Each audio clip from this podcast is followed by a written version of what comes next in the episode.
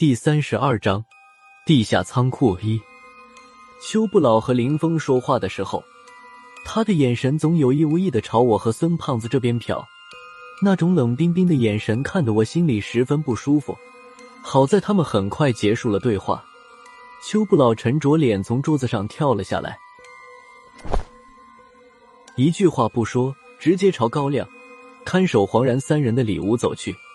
从我们身边经过时，邱主任又莫名其妙朝我和孙胖子这边看了一眼。等他过去之后，孙胖子拍了拍我的肩膀，说道：“别拿他当回事儿。我打听过老邱的底细，老邱这是当年看追捕看多了，中了杜秋的毒。不是我说，现在算不错了。听说他当年天天风衣墨镜的，后来被高局长批了一通，他才把那身行头脱了。想想他当年那德行。”邱不老当年是什么德行，我没什么兴趣。现在我感兴趣的是他进去找高亮干什么。郝文明见邱不老去了里屋，和欧阳偏左对了个眼神。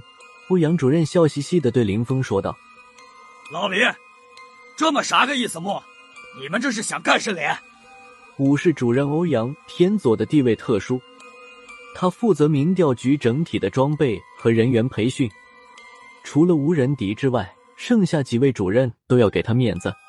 破军以前讲过，曾经有一段时间，邱不老不知道因为什么得罪了欧阳主任。从那天开始，他手下的调查员去武士领取装备的时候，类似特殊子弹这样的装备从来就没有给齐过。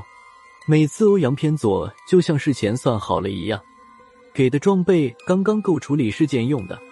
好几次弄得二室的调查员在处理事件的过程中险象环生，这还不算，五室还存放着民调局所有调查员的本命符纸。我和孙胖子刚进民调局就在上面滴血的符纸，这种符纸只要滴上一滴鲜血，这一辈子都管用的。但欧阳主任突然改了规矩，说是为了保证本命符纸的效果，本命符纸上面的鲜血每个星期都要更新一次。这个规矩，别的调查室并不用严格执行，唯独二室的倒霉蛋每个礼拜都要去五室采血，采血的方式也换了，有五室的人员用医疗器械采血，每次都满满的抽足一大针管的量。一个月后，二室的调查员个个都脸色苍白，脚不轻浮的，再用不了多久，他们就能成为民调局的处理对象。后来还是郝文明和林峰做的中间人，邱不老说了软话，欧阳偏左才算放过了他。欧阳偏左不能得罪。林峰又望了一眼窗外，回来蹲在我们的面前说道：“外面的野狼太多，对付他们不是我们民调局的强项。我们现在这样太被动，不是个办法。我和老邱商量了，找个诱饵，把那头妖化的白狼找出来，只要把他干掉，那些狼群自己就散了。”说着，他用刚才邱不老一样的眼神看了我一眼，看得我心里哆嗦了一下。暂时没有了外面的压力，郝文明顺着桌子边也凑过来，他双手抵住桌子，瞪着眼睛对林峰说道：“别打我们一世人的主意，这个诱饵，你和邱不老谁爱当谁当，不是我说你，好好的守着不行吗？”见郝主任脸上的表情愠怒，林峰却笑了一声。说道：“郝文明，你想到哪儿去了？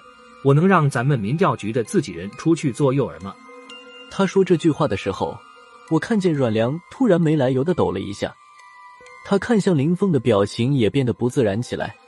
林主任笑呵呵的看了我一眼，接着向我说道：“是要借你用一用，不过诱饵轮不着你，都安排好了。我们当中就属你的枪法好。诱饵出去之后，说到这儿。”他顿了一下，手指着大门上面的小窗户说道：“你在这里负责消灭狼群，在这个视线范围之内，所有能动的物体应该都跑不了吧？”没等我说话，孙胖子已经听明白谁是诱饵了。他回头看了看里间屋的方向，又回头似笑非笑的看着林峰说道：“林主任，除了那个小姑娘，张结巴和黄胖子，你准备选谁？要我说，还是黄胖子吧。”他一句实话没有，外面的狼群八成和他脱不了关系。反正你们都看他不顺眼，把他扔出去，这个诱饵牺牲了，你们的问题就都解决了。要是他命好没死成，那头大白狼被干掉了，那起码眼下的问题先解决了。就黄胖子吧，怎么看都合算。林峰笑着看了孙胖子一眼，说道：“你倒是有点意思，以前怎么没看出来你？”他话还没说完，里屋大门已经打开了，邱不老第一个出来。黄然、蒙奇奇和张之言三人被两副手铐铐着走了出来，白头发的杨军和高亮跟在最后。林峰见到他们出来，不再理会孙胖子，他先回到窗口的位置，什么都不说，将枪口伸到窗外，不看枪口对着的方向，漫无目的的开起枪来，转眼间就将那大半匣子弹打空，回头没有目标的说道。那个谁，把子弹给我！他这句话出口，我孙胖子和破军三人同时把头低下。